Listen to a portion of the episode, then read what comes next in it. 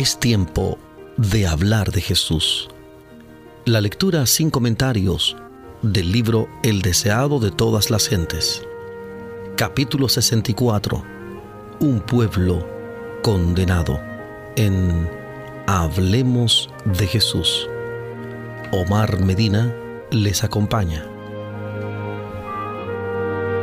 La entrada triunfal de Cristo en Jerusalén era una débil representación de su venida en las nubes del cielo con poder y gloria, entre el triunfo de los ángeles y el regocijo de los santos.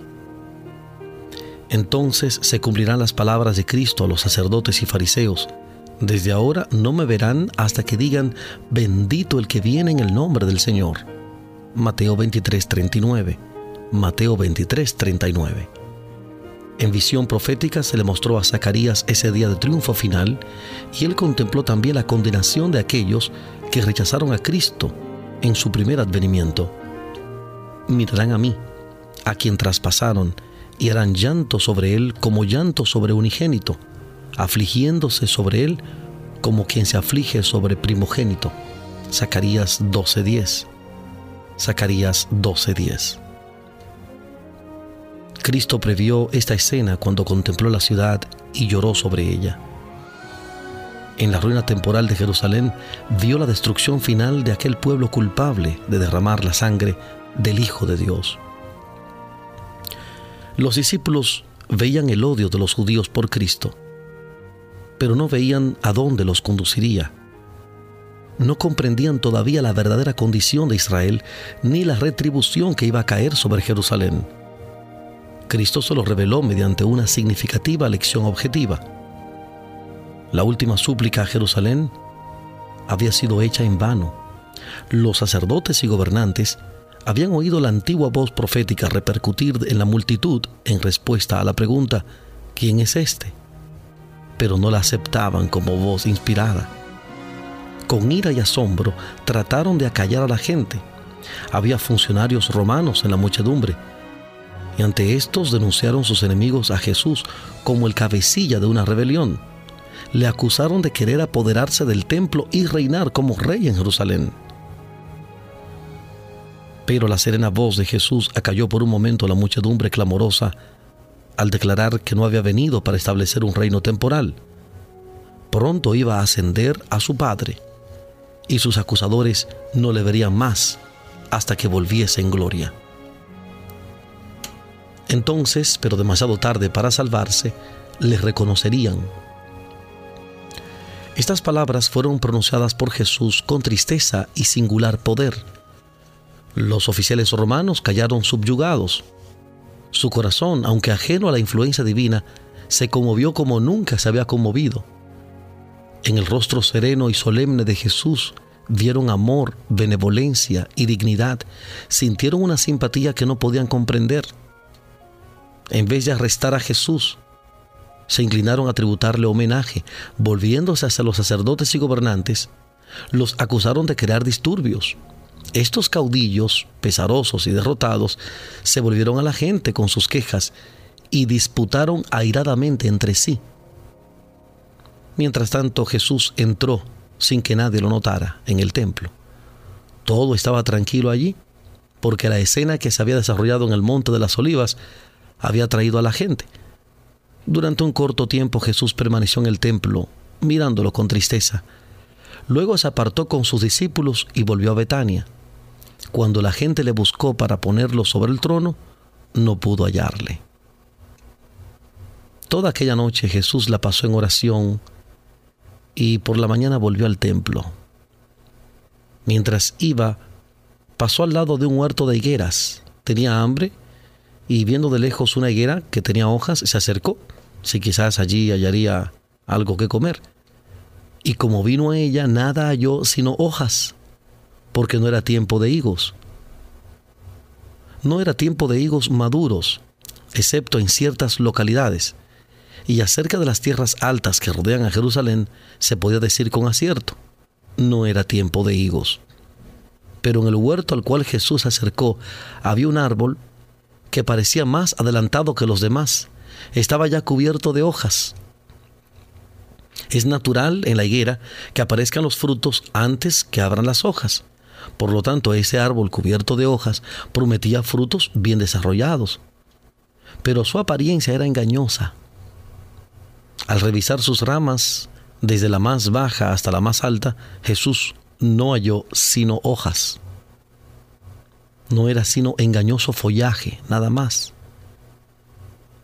Cristo pronunció una maldición agostadora. Nunca más coma nadie fruto de ti para siempre, dijo. A la mañana siguiente, mientras el Salvador y sus discípulos volvían otra vez a la ciudad, las ramas agostadas y las hojas marchitas llamaron su atención. Maestro, dijo Pedro, he aquí la higuera que maldijiste se ha secado. El acto de Cristo al maldecir la higuera había asombrado a los discípulos les pareció muy diferente de su proceder y sus obras. Con frecuencia le habían oído declarar que no había venido para condenar al mundo, sino para que el mundo pudiese ser salvo por él. Recordaban sus palabras, el Hijo del Hombre no ha venido para perder las almas, sino para salvarlas. Lucas 9:56. Lucas 9:56 había realizado sus obras maravillosas para restaurar, nunca para destruir.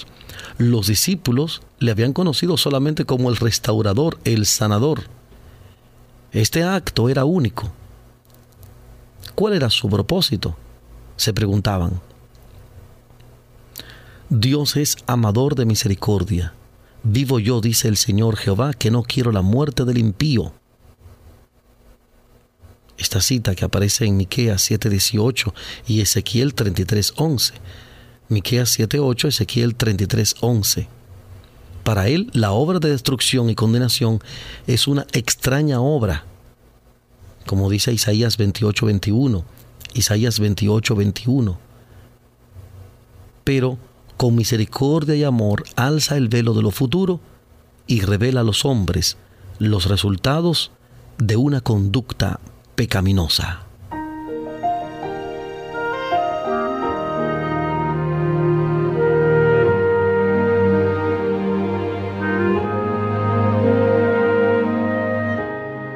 Estamos presentando la lectura sin comentarios del capítulo 64 del libro El deseado de todas las gentes. Capítulo 64. Un pueblo condenado. En Hablemos de Jesús.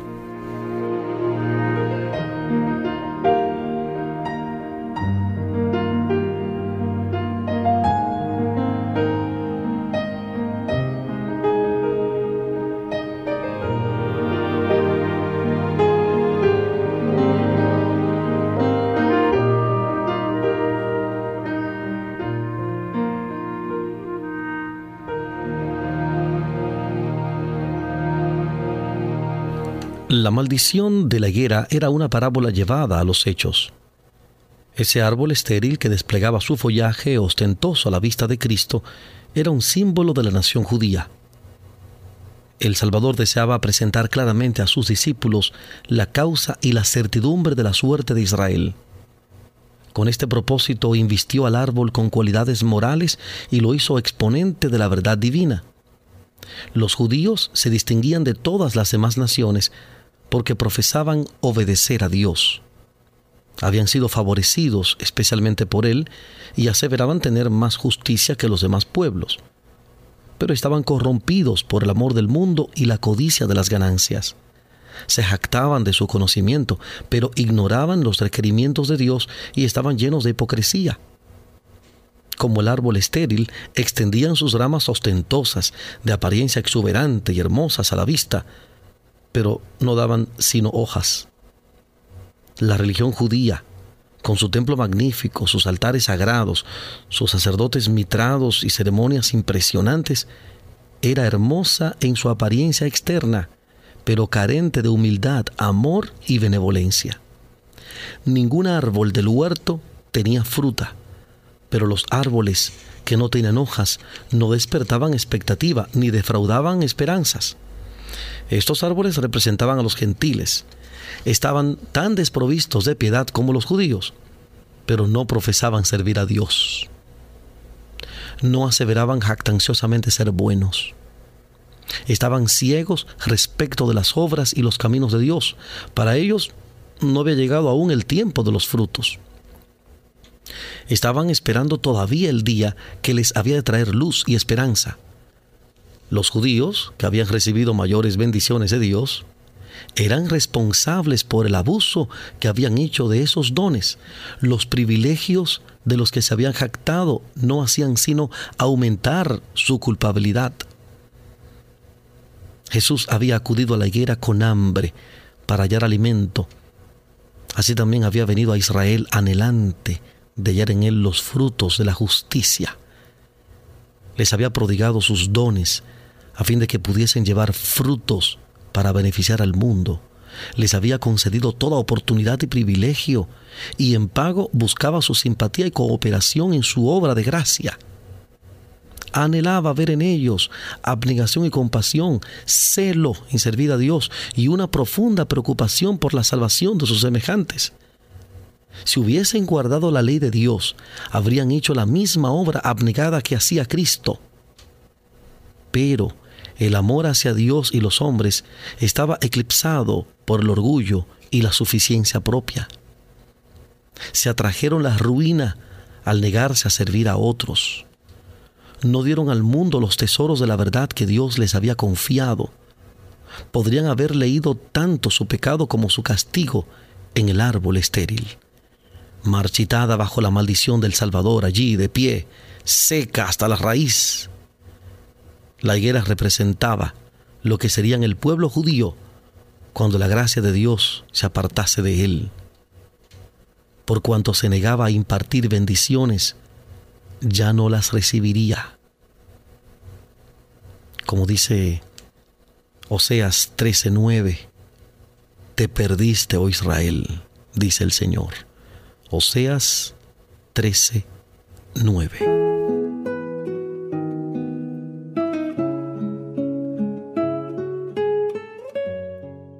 Estamos presentando la lectura sin comentarios del capítulo 64 del libro El deseado de todas las gentes, capítulo 64, Un pueblo condenado, en Hablemos de Jesús.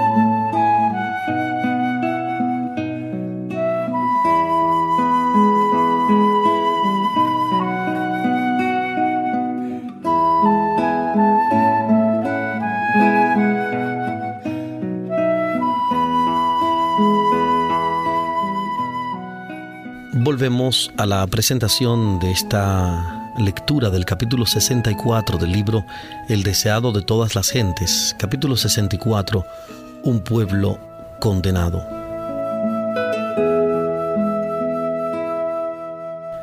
La amonestación que dio Jesús por medio de la higuera es para todos los tiempos. El acto de Cristo al maldecir al árbol que con su propio poder había creado, se destaca como amonestación a todas las iglesias y todos los cristianos. Nadie puede vivir la ley de Dios sin servir a otros. Pero son muchos los que no viven la vida misericordiosa y abnegada de Cristo.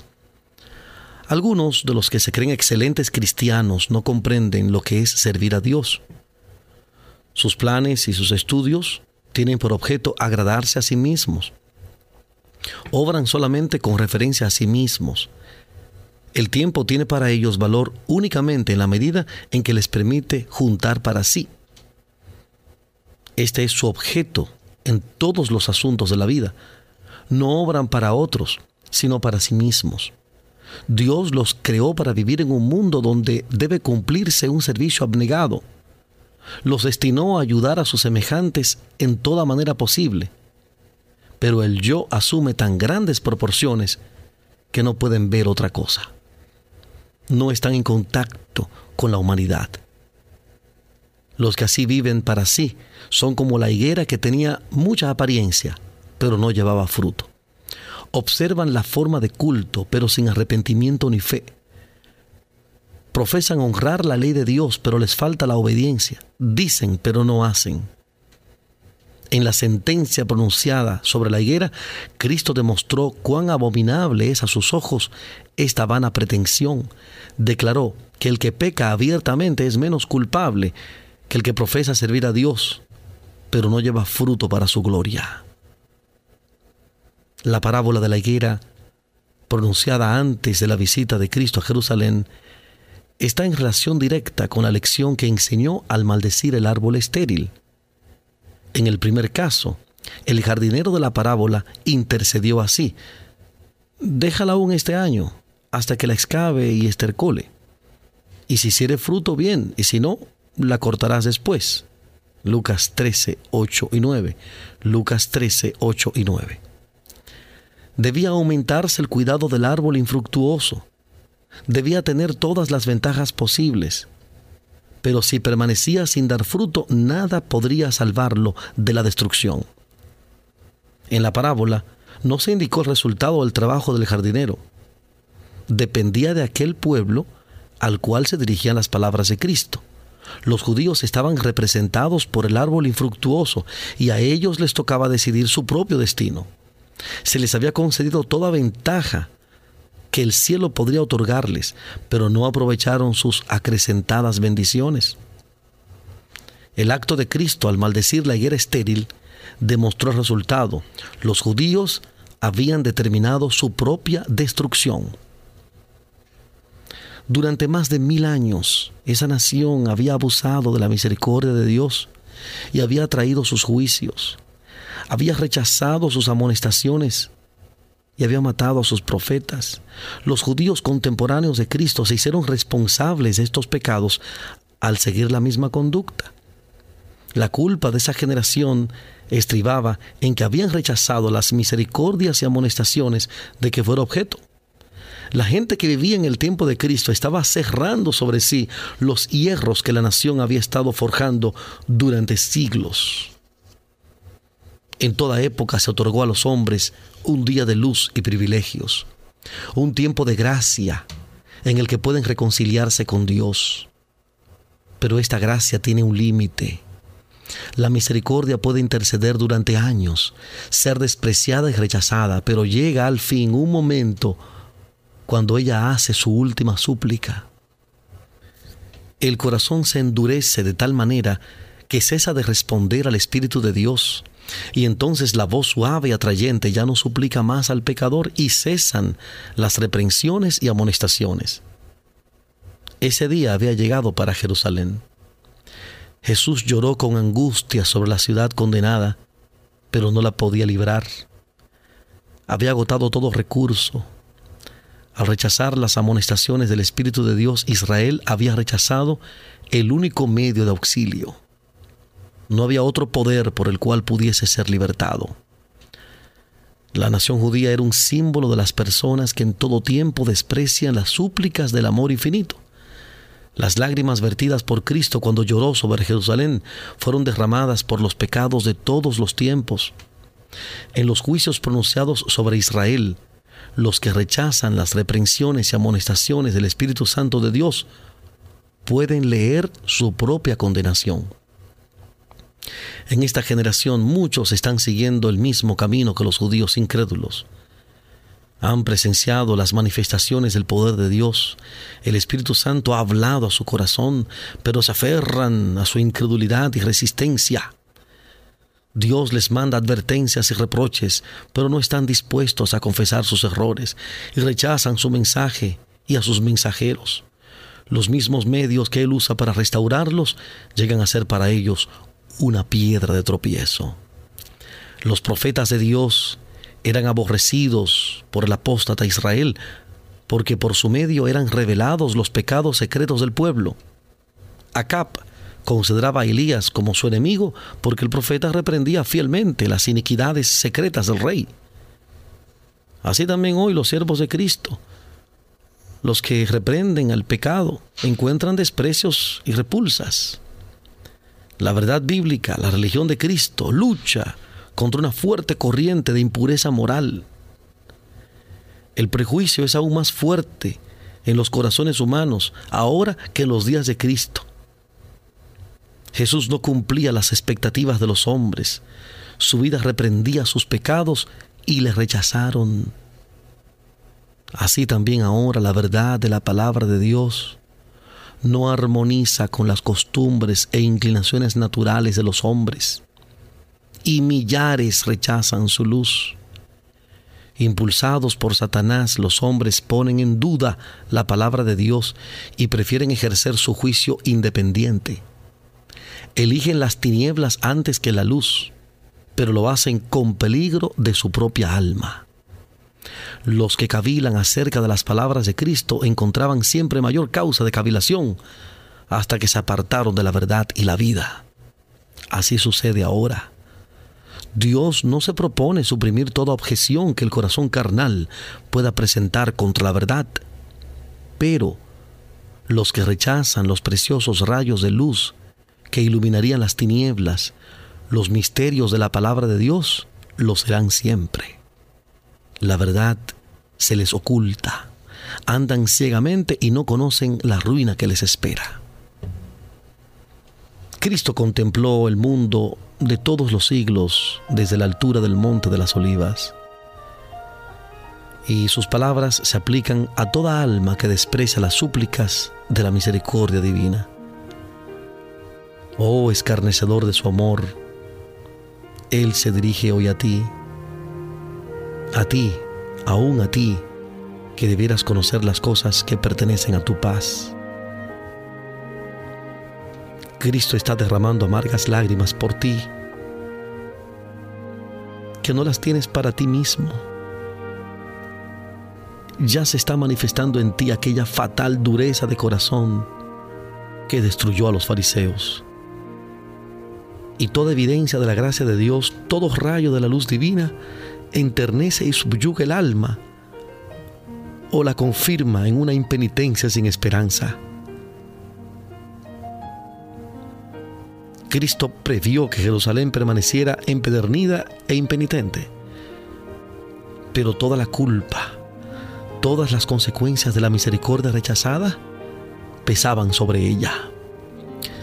Así también sucederá con toda alma que está siguiendo la misma conducta.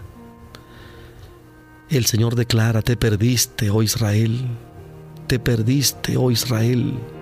Oseas 13:9. Oseas 13:9.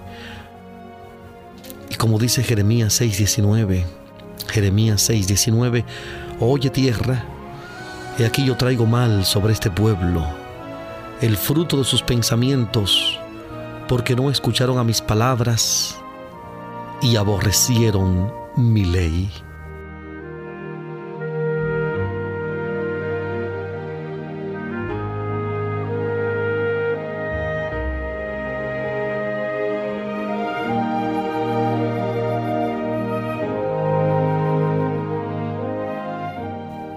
Presentado La lectura sin comentarios del capítulo 64 del libro El deseado de todas las gentes. Capítulo 64. Un pueblo condenado. Este capítulo está basado en el Evangelio de Marcos capítulo 11 versículos 11 al 14, Marcos 11, 11 al 14, también los versículos 20 21 de ese capítulo 11 de Marcos, versículos 20 y 21, y Mateo capítulo 21, versículos 17 al 19. Mateo 21, 17 al 19. Hablemos de Jesús. Omar Medina les agradece la fina gentileza de la atención dispensada. Que Dios les bendiga.